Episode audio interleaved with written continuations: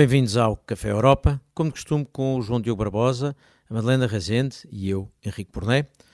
O Bruno Cardoso Reis não está, volta para a semana, mas vamos ainda assim ter a oportunidade de andar por muitos temas uh, habituais em cafés anteriores e, e, nos últimos tempos. Houve eleições outra vez na Turquia, houve eleições em Espanha e vai haver outra vez por causa destas últimas.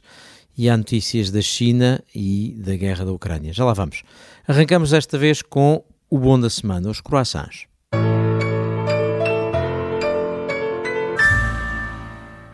E posso ser eu a entregar o primeiro croissant, uh, sem grande surpresa, tendo em conta coisas que já tinham aqui sido ditas no passado por vários de nós, mas por mim também em particular, em relação ao governo espanhol e ao governo de Sánchez, parece-me que das eleições em Espanha vieram boas notícias por várias razões. Primeiro, porque me parece que Sánchez uh, tinha sido ao longo dos últimos anos um primeiro-ministro um primeiro socialista que tinha radicalizado uh, que tinha acicatado um país que já por natureza tem tendência para se dividir internamente e as linhas de fratura da guerra civil nunca desaparecem completamente na sociedade espanhola e, e Sánchez usou isso muitas vezes, mas não lhe fez nenhuma confusão aliar-se com radicais e com ex-etarras uh, não arrependidos, ou pelo menos não que não renegaram.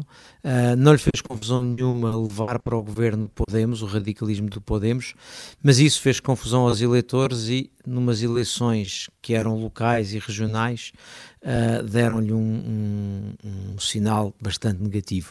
E não se diga que foi só uh, o, o PSOE que perdeu, porque a verdade é que o, é que o, PP, o PP também ganhou, uh, e ganhou cerca de 2 milhões de votos em relação às últimas eleições locais, portanto teve um resultado muito significativo.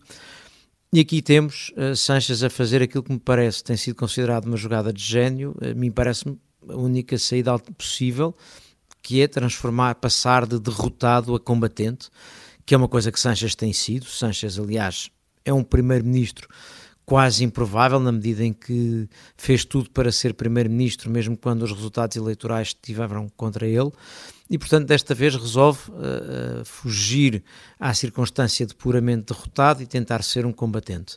Veremos, uh, declará-lo morto já no passado foi cedo demais e portanto não é essa a ideia, mas parece-me que vai, como se diz na caça, ferido da asa para estas, estas eleições. Uh, e portanto esse é o primeiro sinal. Há um aspecto que a mim me parece interessante em relação ao que aí vem, que é a lógica do PSOE. E a lógica do PSOE neste momento parece ser apenas e só dizer uh, que o, o, o, PP se vai unir ao Vox.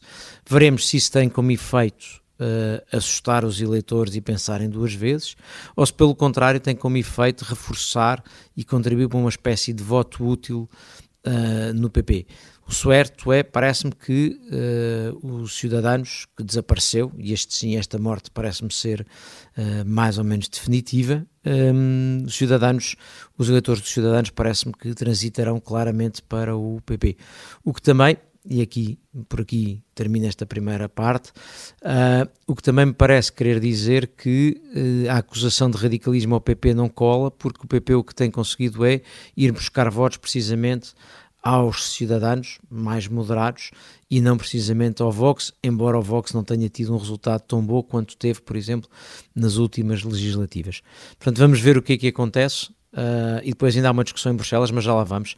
Bruxelas está, em Bruxelas há muita gente muito nervosa, porque imagine-se o que é Espanha fazer eleições no meio da presidência, que, que falta de respeito. Mas já lá vamos. João Diogo, tu se tenho ideia que um dos teus comentários é uh, assinalares o, a ressurreição do bipartidarismo, ou percebi-te mal?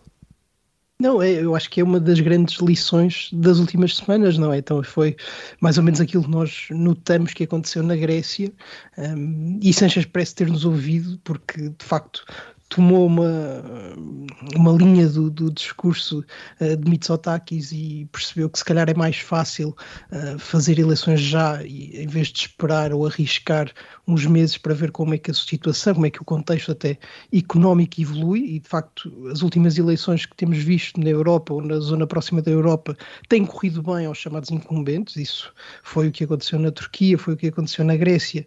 Um, e de facto parece-me que estamos num momento em que, sobretudo, os números da economia parecem dar alguma força ou algum ânimo um, aos governos, e essa é uma dinâmica muito importante uh, para lá de todos os cálculos políticos, uh, que me parece que também se aplica aqui em Espanha, mas a verdade é que o, resultado destas eleições foi espantoso para o PP, foi bastante acima das expectativas e isso também é assinalável. Não há grande forma de encontrar aqui uma vitória para o PSOE ou para qualquer parte da esquerda. a esquerda à esquerda do PSOE também tem estado a passar por uma reconfiguração, há aquele movimento do Sumar, o Podemos tem desaparecido um bocadinho, e aliás essas duas forças já estão uh, em negociações para concorrer em conjunto uh, às legislativas e vamos ver o que sai daí, porque pode ser importante até simbolicamente que essa força da esquerda à esquerda ultrapasse o Vox, e isso parece bastante possível, mas não é de excluir que essa força possa até, uh, com os números que temos hoje, passar o PSOE.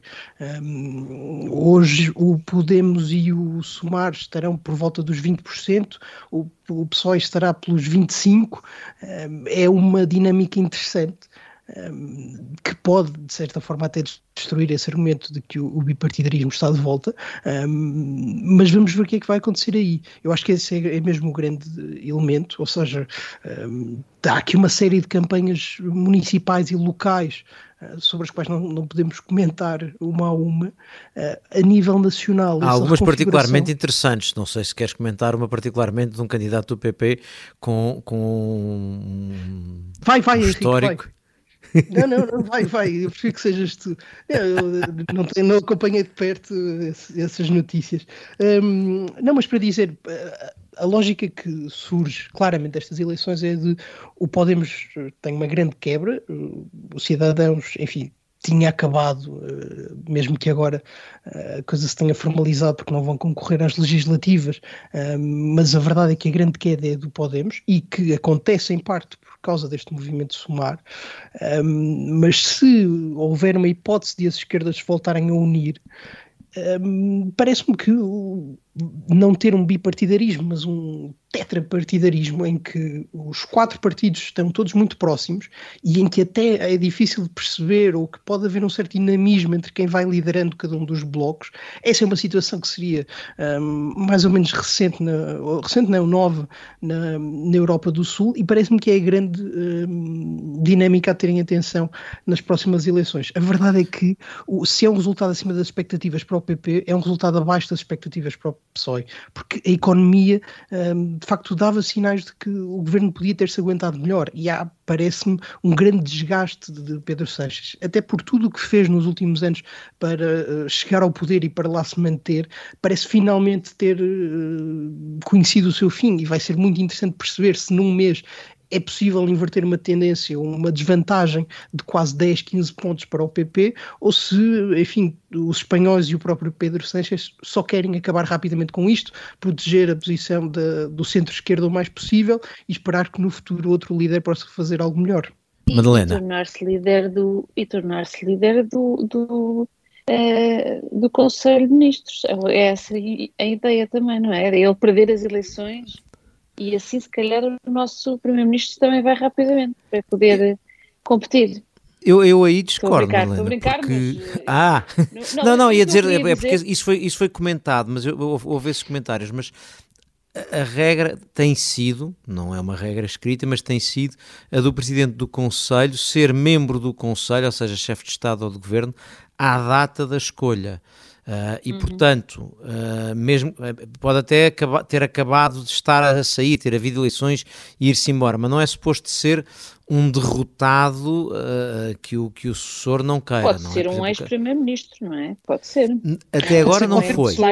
Pode ser qualquer pessoa, em bom rigor, exatamente. Exatamente, uh, pode ser qualquer pessoa. Mas não há, não há muito... Um ex-primeiro-ministro socialista. Não há muitos candidatos uh, do lado dos socialistas. Né? Não há muitos chefes de governo que estejam há muito tempo, com exceção de, da Península Ibérica, mas a verdade é que também os socialistas nunca ocuparam o cargo desde, desde a revisão do Tratado de Lisboa, que de facto uh, criou uma posição mais autónoma e com poderes específicos, nunca os socialistas ocuparam o cargo, nunca pareceram ter grande interesse nisso. Uh, Parece-me que é uma boa. Daí, daí mais do que não terem interesse, João Diogo, a regra tem sido de o PP durante muito tempo, o PPE durante muito tempo, o argumento que usou foi uh, presida ao Conselho quem tem mais chefes de Estado e de Governo. Uh, nas últimas, na distribuição, a uh, França exigiu que uh, os, os, liberais, o terceiro grupo, que era kingmaker no Parlamento, também tivesse direito a alguma coisa, ficou com o Conselho. Questão que coloca os socialistas numa situação de vantagem, porque na verdade ficaram com uma das três vice-presidências da Comissão, sem se distinguirem dos outros dois partidos, ficaram com o alto representante, ok? E ficaram com sempre, uh, uh, e ficaram com aquela com aquela rotação, portanto, com meia meio mandato do presidente do Parlamento Europeu. Portanto, os socialistas têm esse, esse argumento para pedir o Conselho. Por outro lado, a verdade é que, pelo andar uh, das eleições, logo veremos daqui a um ano, mas não é, não é impossível que o segundo partido mais representado no Conselho sejam os liberais e não os socialistas. Uh, e se assim for, os liberais provavelmente dirão que uh, o lugar é deles.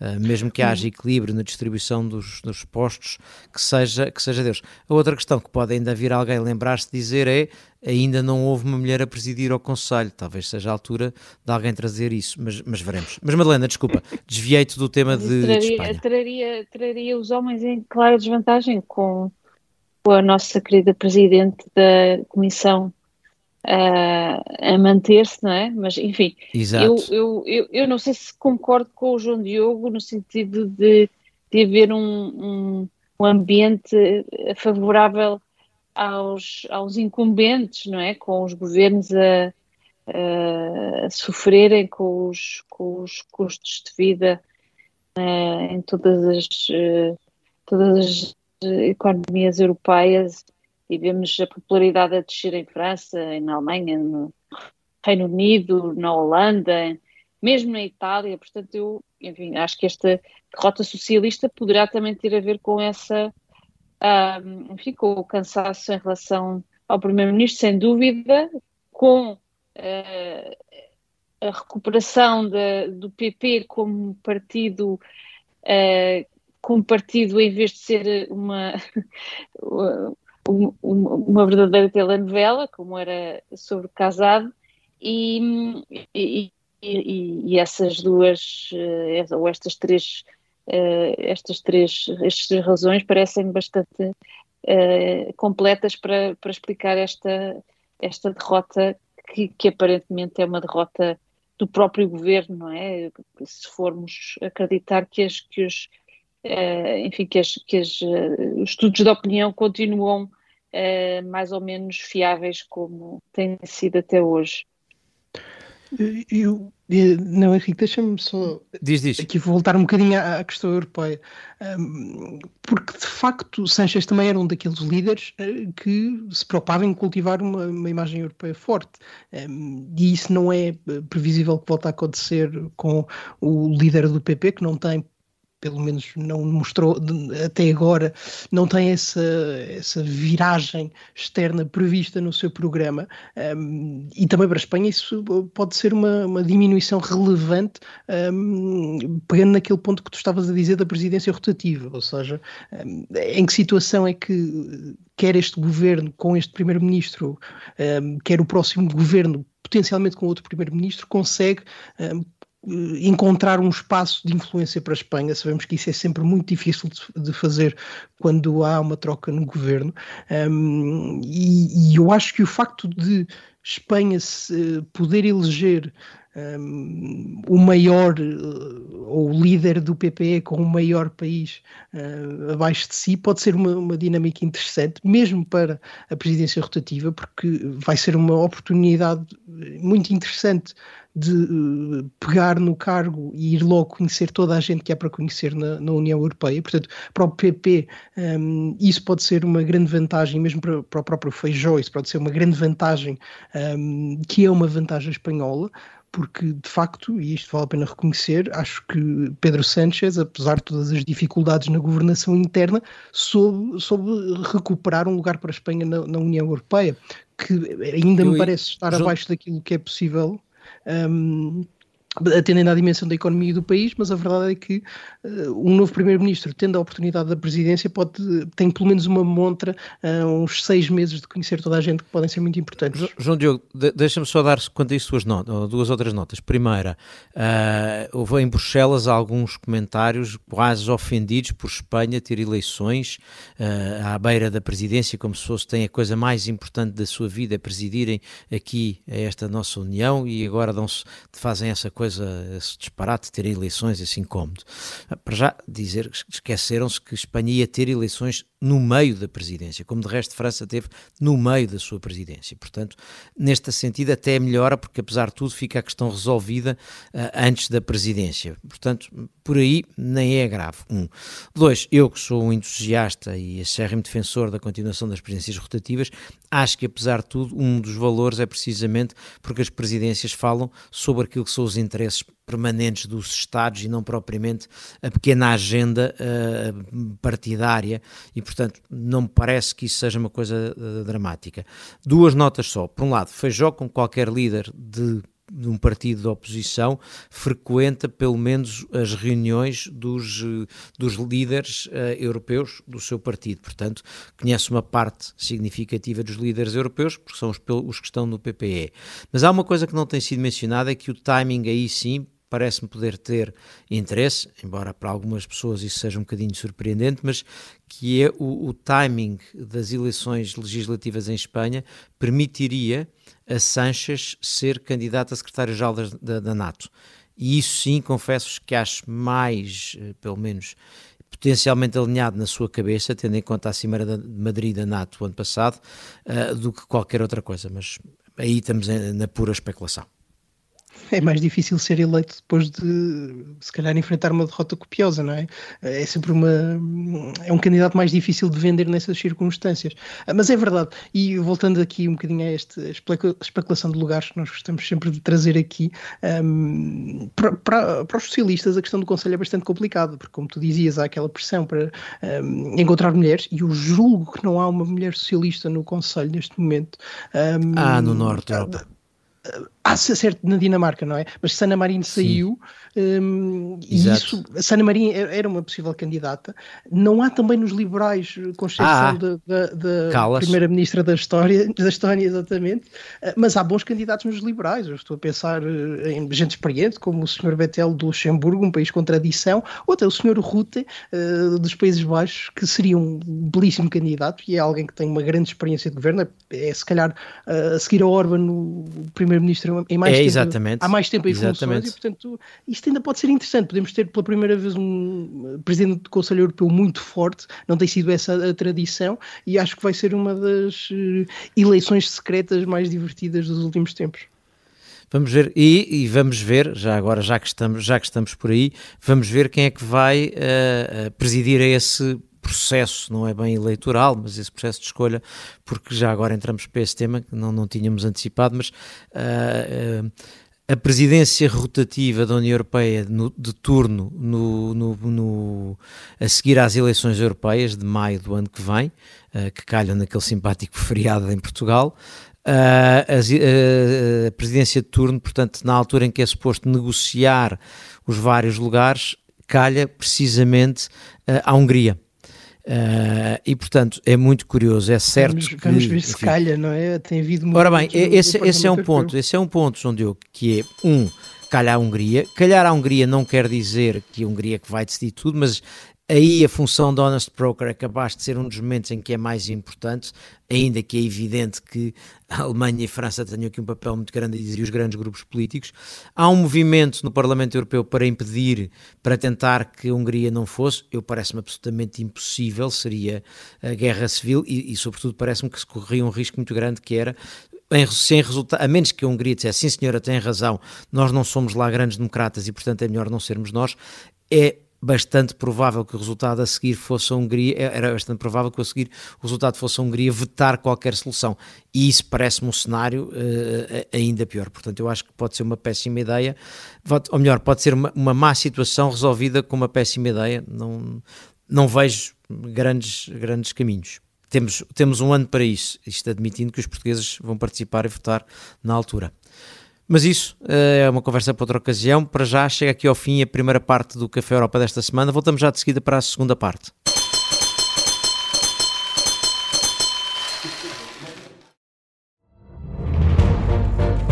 Esta é a história do padre obcecado com a infiltração do comunismo na Igreja que tentou matar o Papa em Fátima.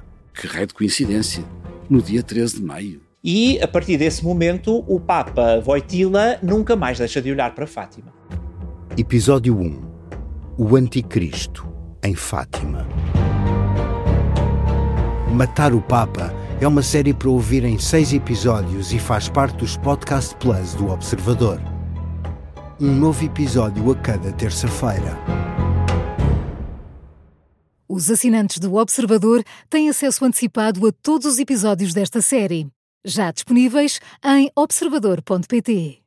Os Podcast Plus do Observador têm o apoio da Kia.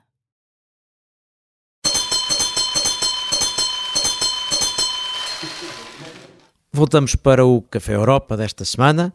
Continuamos com o João Diogo Barbosa, a Madalena Rezende e eu, Henrique Porné. O Bruno Cardoso Reis regressa para a semana. Estivemos na primeira parte uh, a dar croissants ou um croissant longo. Começámos nas eleições em Espanha e já íamos nas eleições europeias do ano que vem e na distribuição nos vários lugares. Uh, teremos tempo para voltar a isso. Mas temos ainda dois croissants para dar rapidamente. Uh, João Diogo e Madalena, se calhar juntava aqui os vossos dois uh, croissants.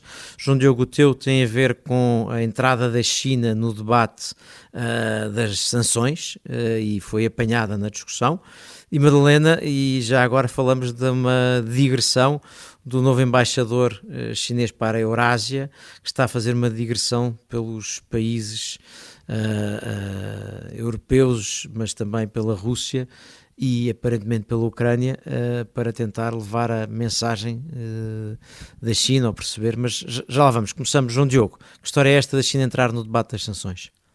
Sim, foi uma entrevista do, do, embaixador da China eh, na União Europeia, ele foi recentemente nomeado uh, no final do ano passado, o Sr. Fu Kong, um, e é uma entrevista na New Statement ao Bruno Macens, um, que é muito interessante, toca em vários pontos, as perguntas são bastante diretas, as respostas nem tanto, mas permitem-nos conhecer um bocadinho melhor uh, deste embaixador e, de certa forma, conhecer ou perceber um, as inclinações uh, da política externa chinesa em relação à União Europeia.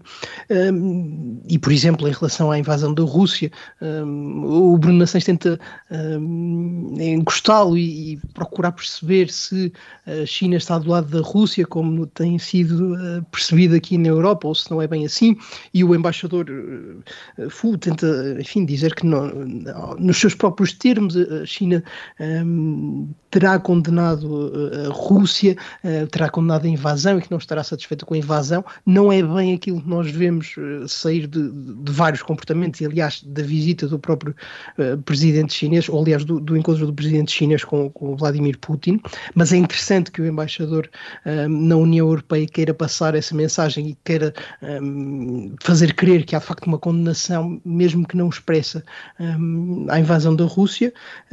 Depois também, enfim, a entrevista toca na, na discussão do, sobre o de-risking uh, e eh, da, da, política europeia um, e da forma da União Europeia se relacionar com a China, e aí é também interessante perceber como um, a posição chinesa parece ser a de respeitar um, que a União Europeia procure ter alguma resiliência nas cadeias de produção, mas que não é muito execuível pensar que se possa fazer um, um completo desligar dessas cadeias.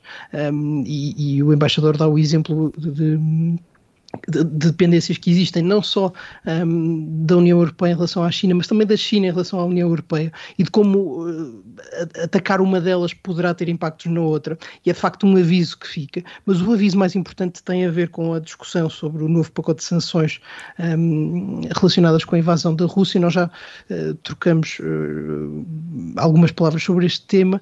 Um, este novo pacote de sanções espera-se que pela primeira vez tente encontrar e punir as empresas que têm permitido à Rússia contornar as sanções.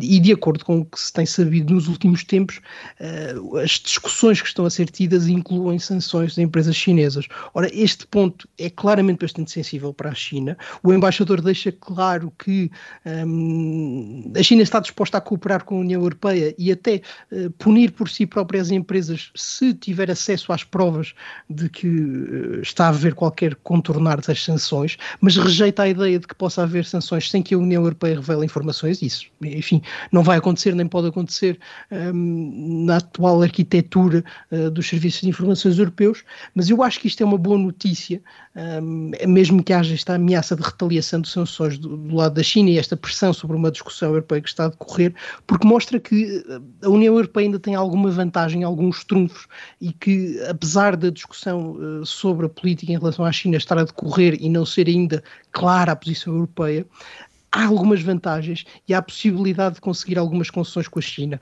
Este assunto é muito claramente um daqueles em que a China poderá estar disposta a fazer concessões, em que se poderá atingir alguma mas... uh, cooperação e alguns resultados importantes, e eu acho que essas vantagens deviam ser aproveitadas. E, enfim, esta é a semana em que vai ser discutido o pacote de sanções, vamos ver o que sai daí, mas eu acho que isto são bons sinais para a União Europeia, um, que não quis aderir à posição americana de, uh, enfim, completamente desprezar ou excluir a China. Madalena, queres entrar nesta conversa juntando o, o ponto que tinhas trazido? Sim, sem dúvida. Ou seja, uh, de facto, há aparentemente alguns sinais de que a China está a querer ter um papel, uh, pelo menos mais ativo, na, na tentativa de mediação na relação, em relação à guerra da Ucrânia uh, ou seja, enfim, que, que a sua posição será um bocadinho mais ambígua do que aquela que foi no início da guerra, com a sua aliança sem limites com a, com a Rússia. Uh, não, só, não só o plano de paz agora tem 12 pontos em vez de 7, já está mais, uh, mais extenso, pelo menos, como o próprio embaixador. Exato. Como o próprio embaixador chinês para Moscou é agora chamado de embaixador para a Eurásia, uh, e tem feito um périplo por, pelas capitais europeias, Varsóvia, Berlim, Paris e mesmo Moscovo. Uh, enfim, os resultados ainda não são muito animadores, mas de qualquer maneira há aqui de facto uma nova posição, enfim, uma posição cada vez mais, uh, digamos, de, de, tentativa de mediação por parte da China em relação ao, ao, ao, que eles chamam o conflito da Ucrânia, não é? Não, não chamam a guerra na Ucrânia.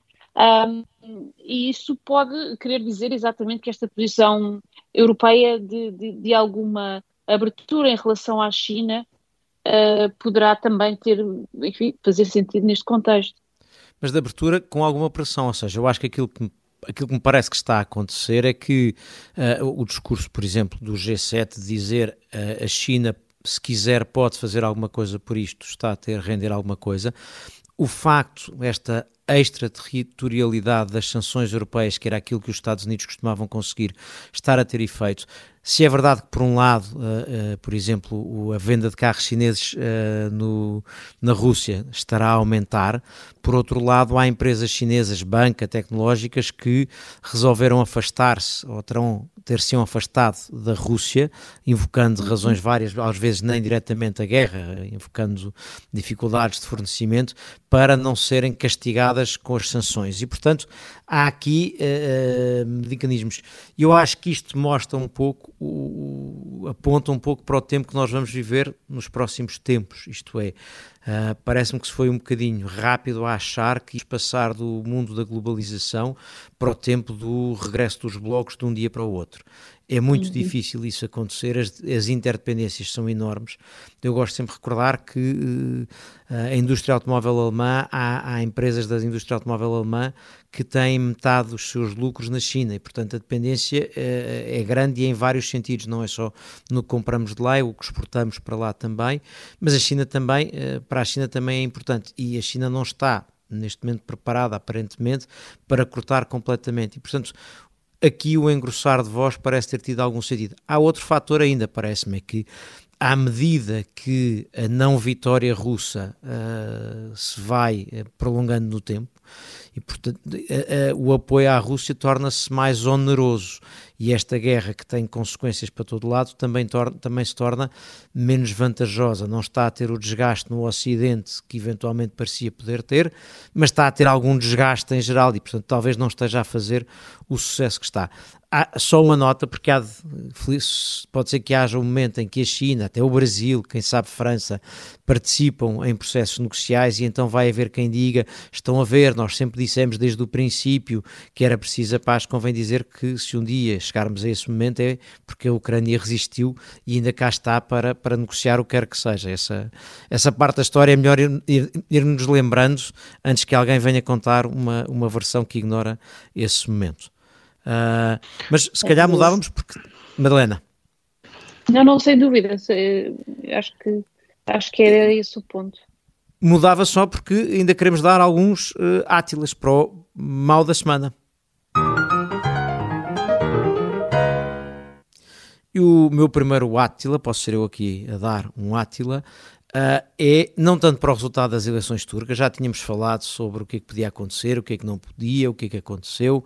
Uh, eu acho que em relação às eleições turcas, uh, para além de tudo o resto já dissemos, sublinharia apenas que o facto dos dois candidatos na reta final terem usado uh, os, os, imigrantes e refugiados sírios como arma de arremesso interna, sendo que é um problema que a Europa chutou para a Turquia, nos devia deixar preocupados, porque quer dizer que isso é um problema que está lá uh, e que pode um dia virar-se contra nós. Mas para além disso, a mim o que me surpreende, é este o meu ponto, são as reações e alguns comentários uh, de políticos europeus sobre as reações de uh, eleitores turcos que vivem na Europa. Uh, e houve várias, em particular na Alemanha, onde, quer no SPD, quer nos liberais, quer nos verdes, que têm um, um um membro do governo, o Cem Özdemir, que é de origem turca, e que vieram dizer coisas como é incrível, como eles aqui gozam da liberdade e tal, mas depois de lá, mas votam para aquele partido lá. Uh, e lá há muita gente a sofrer, como é que eles se atrevem a celebrar? Para já, eh, não é de espantar que alguns eleitores turcos na Europa uh, achem que os europeus são uh, paternalistas, se depois têm de ouvir estes discursos no dia a seguir às eleições, uma espécie de vocês podem celebrar, celebrarem o candidato que nós gostávamos que ganhasse, se celebrarem outro, não podem. Uh, e isto aconteceu também uh, na Áustria, onde foram ditas, feitos comentários semelhantes e ditas coisas semelhantes. Uh, mas a outra nota é não perceber um aspecto interessante sobre, sobre Erdogan, é que para quem vive fora da Turquia, aquilo que nós nos queixamos muitas vezes, que é uh, esta posição dúbia, mas que lhe dá poder a Erdogan, fez com que alguns turcos provavelmente achassem que Erdogan valorizou a Turquia no palco mundial. Depois há uma terceira nota, é que muito, muita desta gente que migrou, imigra precisamente vindo das zonas uh, que na Turquia votam Erdogan e, portanto, não perceber estas três coisas dá origem a estes comentários e, portanto, o meu, o meu átil é sobretudo para estes comentários uh, mais do que para o resultado. Mas não sei, Madalena, João eu, Diogo, se ainda tem um, um, último comentário às eleições na Turquia. Não, eu tenho o último que é, que é, é no fundo dizer que estas eleições, dizer, achar que estas eleições são, são democráticas é um bocadinho boa, uma, uma boa fé que, não, que acho que elas não merecem, ou seja, eh, desde, desde, o, enfim, desde as eleições que, que, que mencionávamos que de facto uh, Erdogan uh, domina de tal maneira o Estado turco uh, e, e um ambiente de, de, de, falta de liberdade, mesmo uh, impedindo o seu de ser candidato, que, estas, que, este, que, este, resultado não é propriamente o resultado de umas eleições livres e, portanto, eu acho que esta ideia é, é, eh, é insuficientemente transmitida por parte dos mídias ocidentais. Mas isso, mas isso é uma coisa para dizer antes das eleições, não é depois. Não, exato. Eu acho que isto, já disse, eu já disse isto antes das eleições. Sim, sim, não, não estou a falar de ti, estou a falar dos comentários dos... Repito, não é? Sim, sim. sim. Claro, se, claro que sim, claro. Sendo, sendo que aqui, eu estou de acordo com a Madalena, também o disse, há, há, de facto um ascendente e um controle da Erdogan e do AKP sobre, uh, por exemplo, os órgãos de comunicação social ou, por exemplo, as prisões que têm opositores políticos que não pode nunca ser escondido ou esquecido. Uh, ou as redes verdade... sociais que ficam controladas. Certo, certo. O sim, Twitter sim. teve problemas. Um, a verdade é que o ato eleitoral em si, e isso parece-me ser também um, uma vitória que não, não, não pode deixar de, de ser parabenizada, correu bem das duas vezes. Um, a oposição, apesar de um, haver sempre pequenos casos, não, contesta os resultados e, sobretudo, desta vez não houve mesmo um, grande espaço para dúvidas ou incertezas, como aconteceu um bocadinho na primeira volta. E a verdade é que nós, eh, ainda que o processo e a campanha uh, estejam irremediavelmente manchados por tudo o que é o regime turco, a verdade é que o ato eleitoral correu bem e, e correu sem problemas. Um, também correu num contexto favorável ao governo, sobretudo nesta segunda volta, e isso parece-me um bom tributo à, à, resiliência turca. Em relação aos comentários um, europeus, é, é, é, divertido, mas uh, vale a pena pensar, por exemplo, uh, no caso da Grécia e da Turquia, é normal que haja uh, picardias e conflitos, são povos que têm as suas dificuldades e até os seus desaguisados militares marítimos, e portanto que haja tensão é normal, mesmo no caso da Áustria. A Áustria, uh, até no processo do, do, alargamento, foi um dos grandes opositores à causa turca e, ao, e, e à concessão um, ehm, do estatuto de, de, membro da União Europeia à Turquia, um, ehm, e isso vai ser muito difícil de mudar e ia ser sempre candidato, uma das grandes candidato, dificuldades. Calma. Não, não, não, mas candidato foi, agora de membro não, não chegou a ser. Eh, a oposição Sim, foi mesmo à entrada. Exato. A candidatura, Está, a candidatura toda a gente, exato, a candidatura toda a gente pode bem, não é? Há sempre aquele funcionário que deve estar responsável pela candidatura da Turquia há 20 anos fechado num, num gabinete em Bruxelas. Mas eh, para concluir, essa questão dos imigrantes é muito importante. A oposição uh, agarrou-se a isso na segunda volta. Nós já tínhamos alertado também ehm, de que a oposição tinha uma posição muito mais dura do que a de Erdogan, que vai querer resolver o assunto, porque também não é ehm, admissível mesmo internamente ter 6 milhões de pessoas com um estatuto temporário que não é de facto nem de cidadania nem de residência na Turquia há quase 10 anos e isso vai ter de ser resolvido. Um, Erdogan já começou a agitar algumas reivindicações em direção à União Europeia. Eh, nesse particular, acho que é bom para a União Europeia que tenha vencido Erdogan, mas vamos ter de esperar algumas mudanças nos próximos anos. Eh, parte desses refugiados vão ser repatriados, isso parece agora evidente, até eh, no, com o que tem acontecido à Síria e à reabilitação da Assad no palco internacional. A forma como eles vão ser repatriados e o, até o, o, destino final desse repatriamento, acho que vai ser um dos pontos de maior litígio entre a União Europeia e Erdogan e se calhar um daqueles em que Erdogan vai novamente conseguir algumas concessões importantes e, enfim, será mais uma vitória da sua política externa pragmática e muito autointeressada. Madalena, mudamos, mudamos de tema, mas uh, se se pode dizer que as eleições na mudamos Turquia. De país, mas, mas mantemos Mudamos de país, mas não completamente de tema, exatamente. Se pode dizer uh, que, a, que, que, o processo eleitoral uh, foi limpo, mas, mas a democracia é um pouco suja, uh, na, na, Polónia a coisa também não é substancialmente mais transparente ou límpida. E agora menos ainda. Pois estão, estão realmente a seguir os passos de Erdogan Parlamento Polaco, que é controlado pelo, pela Lei de Justiça, uh, aprovou uma lei, é uma lei que cria uma comissão parlamentar para investigar uh, os, os, cidadãos que servem os interesses de Moscovo uh, e, que, e que permite a essa, essa comissão suspender as liberdades públicas desses, desses cidadãos, nomeadamente, aparentemente, o alvo principal será o principal líder da, da oposição, Donald Tusk, que isto exatamente ainda antes, obviamente, da invasão da uh, Crimeia. Exato, as, as suspeitas que... de, de, de, russofilia é, são porque no passado terem tomado decisões políticas uh, do género, uh, ligações energéticas e coisas desse género, que é o que aconteceu durante o governo do Tusk. Exatamente. Uma espécie de... Era, uma, era, como se na Alema... era como se na Alemanha uh, Merkel... Merkel deixasse de poder ser candidata, não é? E, portanto, Exatamente. temos aqui, estamos aqui perante esta, esta, uh, este procedimento extremamente democrático, que é eliminar os líderes uh, da oposição de poderem uh, ser candidatos, e, e, estamos a chegar a um momento que isto já não é uma pequena, uma pequena um pequeno deslize da democracia, mas a instalação de um, de um, de um governo à la Putin, não é? Com os argumentos de que estamos contra Putin. Portanto, uh, espero que Bruxelas, pelo menos, uh, seja bastante clara neste ponto. E para fechar, um prémio Dijsselbloem. One cannot spend all the money in alcohol and women and then ask for help.